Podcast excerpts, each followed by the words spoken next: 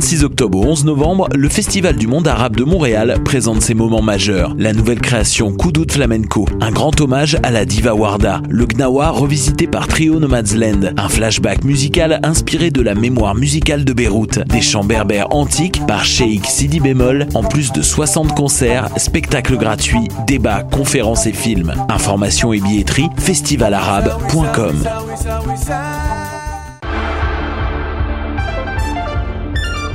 Cinéma, jeux vidéo, télé, bande dessinée, littérature. Chaque semaine, les Amazones se réunissent pour discuter geekness avec un regard féministe et un panel pas comme les autres. Parce que la culture geek, c'est pas juste un boys club. Rejoignez-nous tous les mercredis dès 11h sur choc.ca. Jennifer Lopez est une chanteuse d'origine portoricaine très populaire de la fin des années 90. Les chances de la voir en spectacle à Gatineau sont d'environ 1 sur 1 million. En contrepartie, les odds de voir un de tes artistes québécois favoris tels que Loud ou Claude Pelgag sont énormes. Grâce à l'ambassade culturelle, tu pourras assister à une multitude de spectacles en Outaouais dans un univers pas mal plus intime qu'à Oshiaga. Et ce, tout au long de l'année. Rendez-vous sur la page Facebook de l'ambassade culturelle pour voir notre programmation ou nous écrire si tu as toujours rêvé de faire la première partie de J-Lo, la chanteuse d'origine portoricaine très populaire de la fin des années 90. De ses racines autochtones à ses habitants venus du bout du monde, Montréal est une ville de nomades. Le festival Nomade rassemble celles et ceux qui sont nomades par culture, par choix ou nomades forcés. Musique, cinéma, gastronomie, pendant trois mois, jusqu'en décembre, le festival Nomade fête ses 10 ans. Suivez la programmation sur le www.lacaima.ca, k h a i m a slash festival-nomade. Podcast, musique, nouvelles. Vous écoutez choc.ca.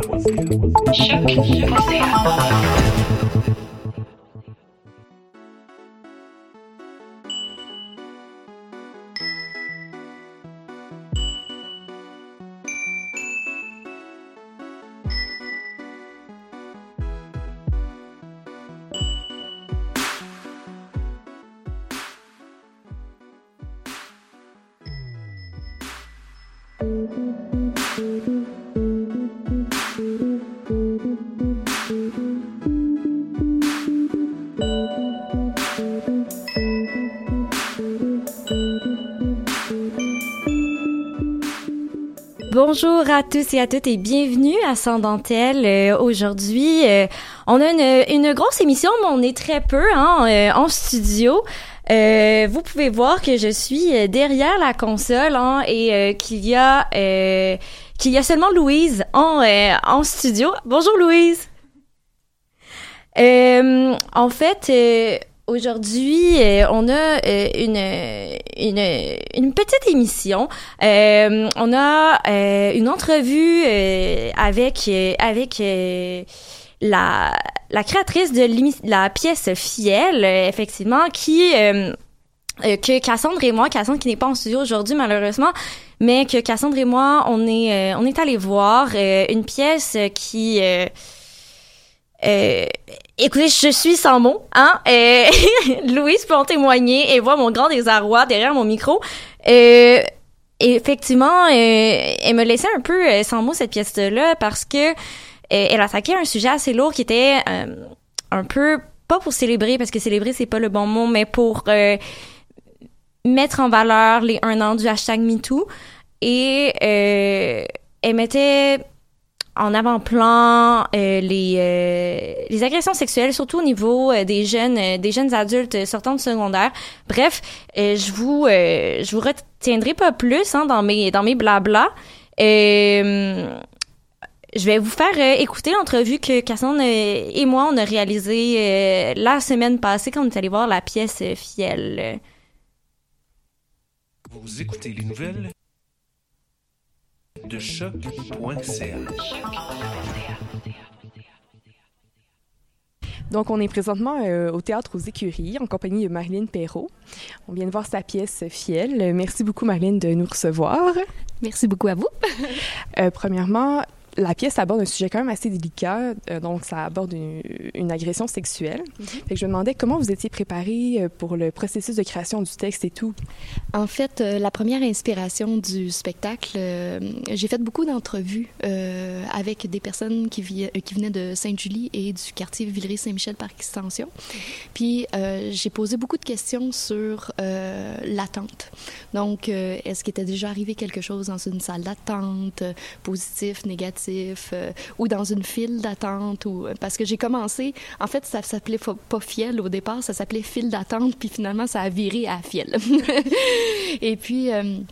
Il y a une infirmière à un moment donné qui m'a dit euh, ben écoute moi il y a quelque chose que j'aime pas dans mon métier euh, c'est de travailler. Il y a trois jours dans une année où est-ce que je, préfère ne pas travailler c'est Noël le jour de l'an puis euh, la fin de semaine des balles de finissant. Fait que là je me suis bien posé des questions et puis euh, la dame me dit euh, ben ce qui est très difficile mon ur- premièrement mon urgence devient un, un bordel parce que il y a beaucoup de jeunes qui débarquent qui sont bien habillés mais ils sont complètement scrap. Donc, avoir arrivé dans cette urgence-là, comme s'il y avait des princesses, des princes qui arrivaient dans, dans la salle d'attente, mais se sont vomis dessus, euh, il y a du sang partout, euh, tu sais, je- c'est trash, là. Donc, elle a, elle- elle a une fille, fait que là, elle disait, c'est très, très, très, très, très confrontant. Donc, euh, c'est ça. Puis, j'ai commencé à faire des recherches sur, justement, comment ça se passe chez les, chez les victimes, qu'est-ce qui arrive euh, et tout ça. Donc, ça a beaucoup guidé mon, la façon de monter le spectacle. Donc, c'est la raison pour laquelle j'ai utilisé une, une caméra, parce qu'à force de faire des, euh, des recherches, je me suis rendu compte que les victimes parlaient souvent de, de se détacher de son corps, donc de partir de, de son corps pendant que la chose se passait. Et euh, c'est là que j'ai eu l'idée de, de cette, de cette caméra-là qui, euh, qui est témoin de, de ça qui est en train de se passer. J'allais vous parler du fait que c'est super multidisciplinaire. Vous avez parlé de la vidéo, il y a de la danse, il y a du mouvement. Qu'est-ce que ça apporte de plus dans un spectacle si délicat que ça, plus que, mettons, d'une scène classique à l'italienne seulement, euh, classique théâtre? Euh, en fait, euh, euh, le rapport au corps, c'était euh, les corps qui se mélangent, les corps qui, qui, qui s'entrechoquent, les corps qui sont qui sont dénudés. Donc, quelque chose au niveau du toucher, au niveau de, de, de l'éclatement, au niveau de, de bousculer, de, de virer à l'envers, de se renverser.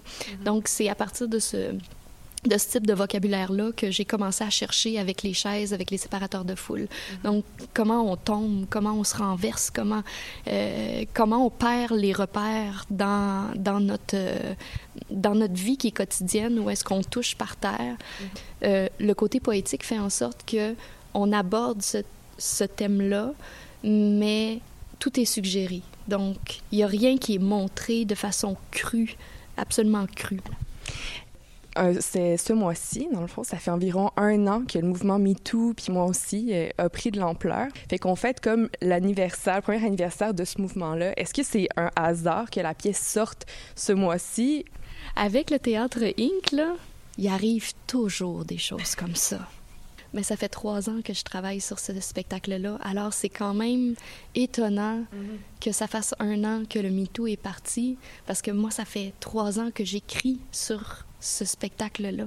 Alors, ça veut dire que les auteurs, on est là, les auteurs contemporains, on est là pour soulever dans la société ce qui fonctionne, ce qui fonctionne pas, ce qui est tout croche, ce qui... Puis ça a bien l'air qu'on doit avoir des antennes à quelque part parce que ça arrive souvent que quand on fait une production, comme euh, on avait fait l'effet du temps sur Matevina qui était sur un soulèvement, euh, un soulèvement d'étudiants on était dans la grève au, en 2012, au mois de mars. Il y avait personne dans la salle parce qu'on a beaucoup de, de jeunes adultes, d'étudiants de cégep, d'université qui viennent voir nos shows. Là, Là, on fait, ben non, ils sont, sont tous dans la rue. sais, le, le, show qui parle d'eux, finalement, ils sont tous dans la rue, puis ils sont pas à l'école, fait qu'ils viennent pas. fait que c'est, c'est très, très particulier. Là, vous parliez que votre, un de d'une grande partie de votre public, c'est des étudiants. Puis là, je remarquais que ce soir, il y avait quand même beaucoup de jeunes dans la salle. Est-ce que quand vous avez créé ce show-là, vous avez pensé à ce public-là? Est-ce que, parce que c'est une forme de sensibilisation aussi, c'est des jeunes qui finissent le secondaire dans la pièce et tout. Est-ce que ça a été réfléchi de cette façon-là? Effectivement, on pense toujours à ce que les, les, plus jeunes, donc les jeunes adultes, les, la fin de l'adolescence, au moins ça puisse s'adresser puis que ça puisse les concerner. Mm-hmm. Quand j'écris cette période-là, c'est une période que je trouve hyper riche. Et, ce qui est vraiment super, c'est que ils sont dans la salle. Pour terminer, oui. vous, êtes une des pionnières du mouvement euh, Femmes pour l'équité en théâtre. Mm-hmm.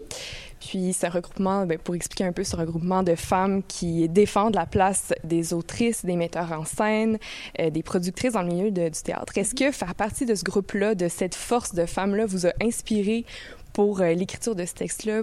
Euh, oui, parce que ce mouvement-là m'a définitivement donné une solidité.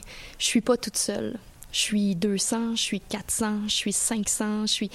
Euh, depuis que le Femmes pour l'équité en théâtre est parti, j'ai plus l'impression d'être toute seule à me battre contre des portes, euh, des portes à moitié ouvertes ou, presque ouvertes, ou...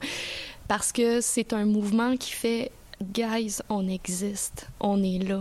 Puis si on montre pas aux plus jeunes des modèles de filles qui, qui sont sur scène, puis que leurs noms sont sur scène, puis sont sur l'affiche, puis on n'aura pas de suite. Euh, si on n'a pas de modèle, on rêve pas à devenir ça. Donc, c'est cette inspiration-là que, que, j'espère être. Et effectivement, quand quand j'ai commencé à écrire ce spectacle-là, justement, je voulais montrer c'est quoi se relever, c'est quoi, c'est quoi être forte quand toute la pression nous descend au sol quand est-ce que tu pognes le plancher puis que tu peux faire hey je resterai pas au plancher mon pied il est sur la terre puis s'il est sur la terre ça veut dire que je suis capable de remonter. Et c'est dans ce sens-là que euh, y a une, bonne lueur d'espoir dans ce spectacle là euh, merci beaucoup. C'est super inspirant. Ça donne le goût d'aller voir la pièce. Euh, merci et euh, oui, ben vous venez d'entendre l'entrevue que, que Cassandre a réalisée avec euh, euh, la personne qui a réalisé euh, Fiel, Marilyn, qui est qui était très inspirante. vous avez pu pu entendre comment comment ça sonnait l'entrevue etc mais j'avais tellement envie de poursuivre l'entrevue quand j'ai parlé avec elle une femme qui a lancé euh, aussi euh, le mouvement euh, Femmes pour équité en théâtre, là, qui est un, mouvement qu'on a abordé souvent à l'émission. Donc, genre, je, je m'étirerai pas plus longtemps. Je veux dire, on a fait le tour de la question. Hum, donc, on s'en va en musique avec la chanson Same Mistake de Laurel. know that it ain't easy, but I guess you try to please me.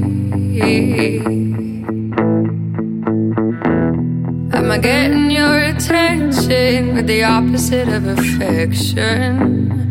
Oh, oh. I guess I wanna live. Oh, wait, patience. He said, Oh, wait, I found you latching on. I guess you wanna live. Oh, wait, stationary. Oh, wait, I guess I'm latching on.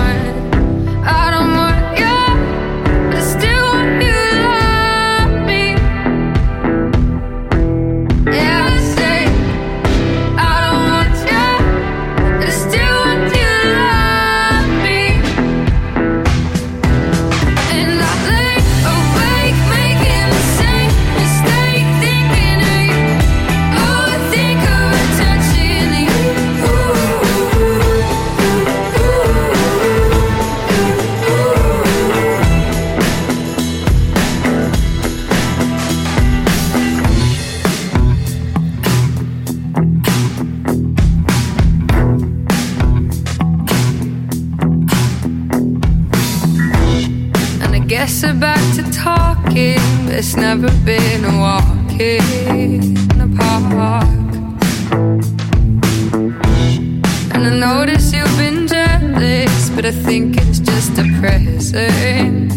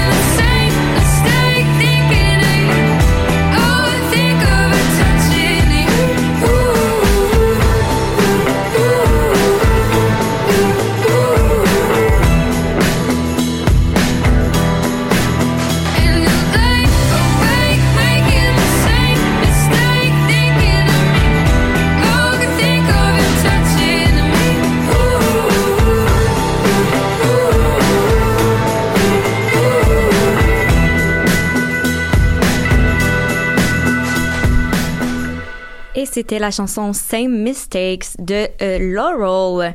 Et, euh, on, vient à toi, Louise, et finalement, on va entendre ta belle voix parce qu'on malheureusement, il y a eu un petit bug technique euh, en début d'émission. Et en fait, on parle aujourd'hui d'un événement qui s'est passé le 29, euh, 29 septembre. On revient dans le passé.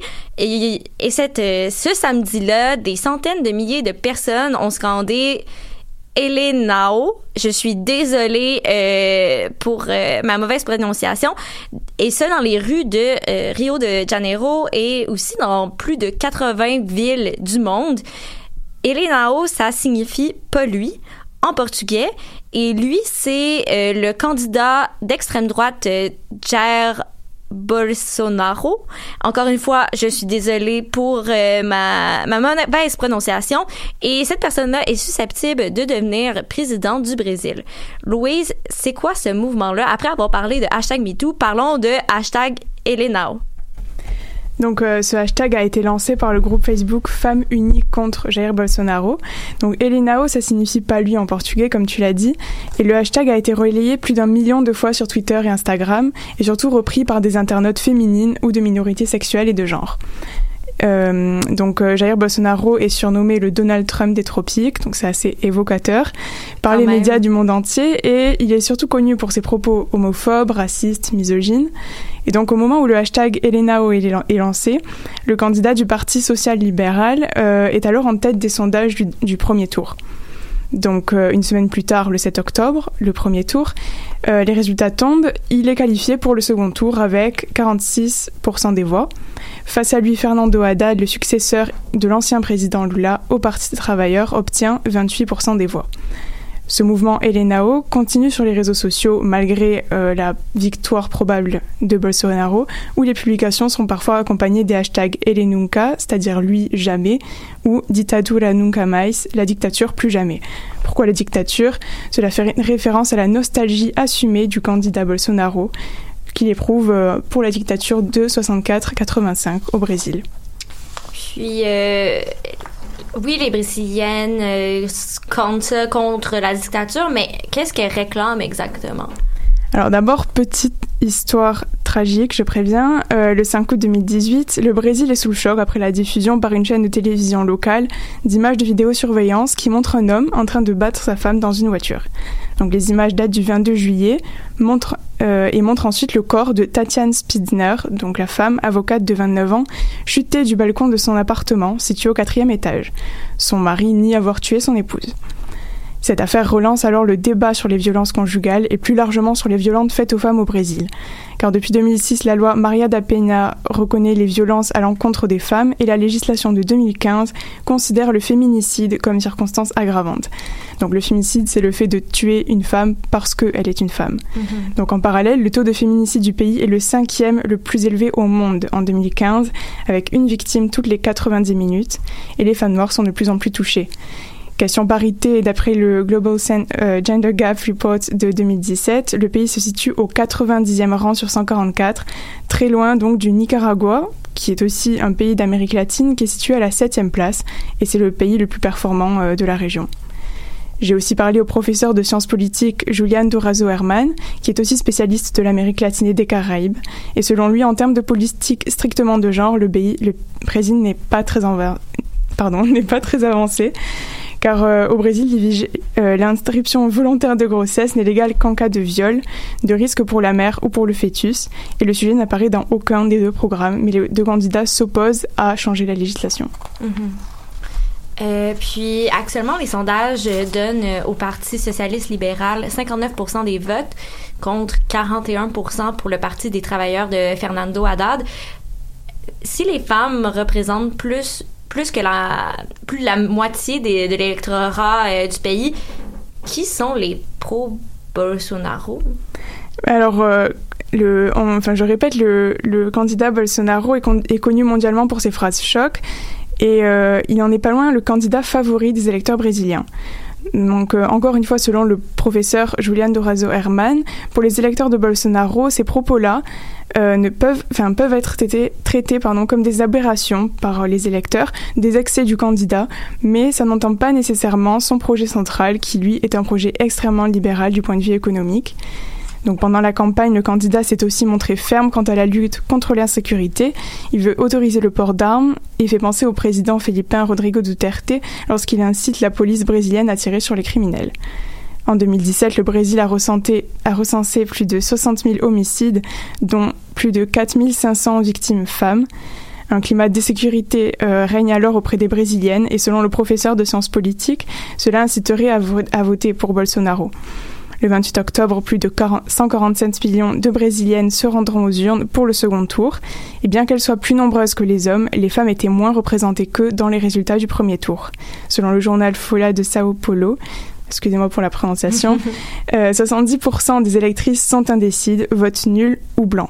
Donc on espère les voir en grand nombre dimanche prochain se prononcer selon leur choix. Oui, ben on croise les doigts. hein. En fait, euh, là, on parle que cette manifestation-là a eu lieu à la fin septembre.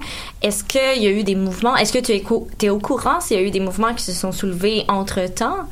Eh ben le, mouvement, je sais que le mouvement voilà a continué sur les réseaux sociaux, Euh, les partages euh, ont continué, beaucoup de personnalités locales se sont se sont mobilisées et même euh, des, je sais qu'il y a des, des stars de la pop américaine qui se sont mobilisées en soutien à Elinao et euh, c'est ça, le mouvement continue, mais il n'y a pas eu euh, d'autres manifestations à ma connaissance. Puis euh, le, il y a eu des manifestations pour Jair Bolsonaro où des femmes étaient présentes, où des minorités, quelle que soit la minorité, étaient présentes aussi. Donc, j'ai du mal à, à déterminer quels vont être les résultats finalement. Parce que le, le- il est quand même, euh, Jair Bolsonaro est quand même pressenti comme le futur président brésilien. C'est quand même assez. euh, en tout cas, moi, moi, je trouve que ça, ça me. Si les gens, à quel point on a euh, des. euh, justement, des, des gens, des présidents comme comme Bolsonaro qui se présentent après que euh, Donald Trump soit élu puis que tout le monde prend conscience de bon Dieu que ça n'a pas de bon sens. C'est comme une espèce de consensus qui se fait euh, dans la société que mon Dieu que Donald Trump a pas de bon sens, mais on va quand même élire des gens euh, comme Bolsonaro ou bon mon petit commentaire éditorial mais comme comme la CAQ au pouvoir qui tient des propos complètement racistes et mal informés. Bref, commentaire éditorial. Euh, je ferme la parenthèse et euh, je vous euh, souhaite euh, une bonne journée déjà. Hein. Euh, L'émission elle a passé quand même assez vite. On n'a pas beaucoup, euh, on n'a pas eu le temps de beaucoup de jaser vous et moi. et euh, mais on se retrouve, on se retrouve la semaine prochaine en compagnie de Cassandre, on l'espère, et en compagnie de, de tout nos- no- notre beau monde et en compagnie de vous, hein, on l'espère, aux ondes de choc.ca. Alors, euh, je vous dis à plus! There she goes. There she goes. There goes my baby. There she goes. Watch her dance. Make romance. There goes my baby. There she goes. She's so wild.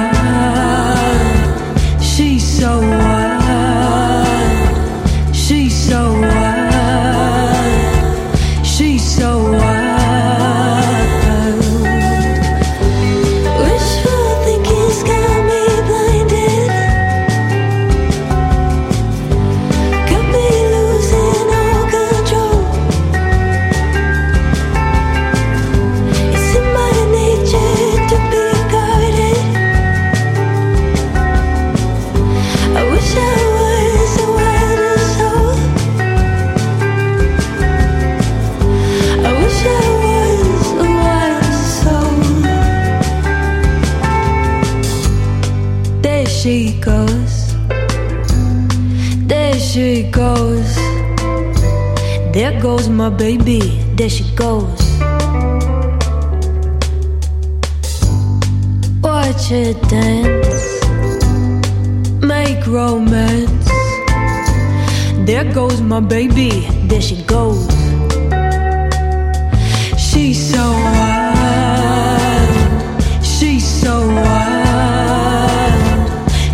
so wide.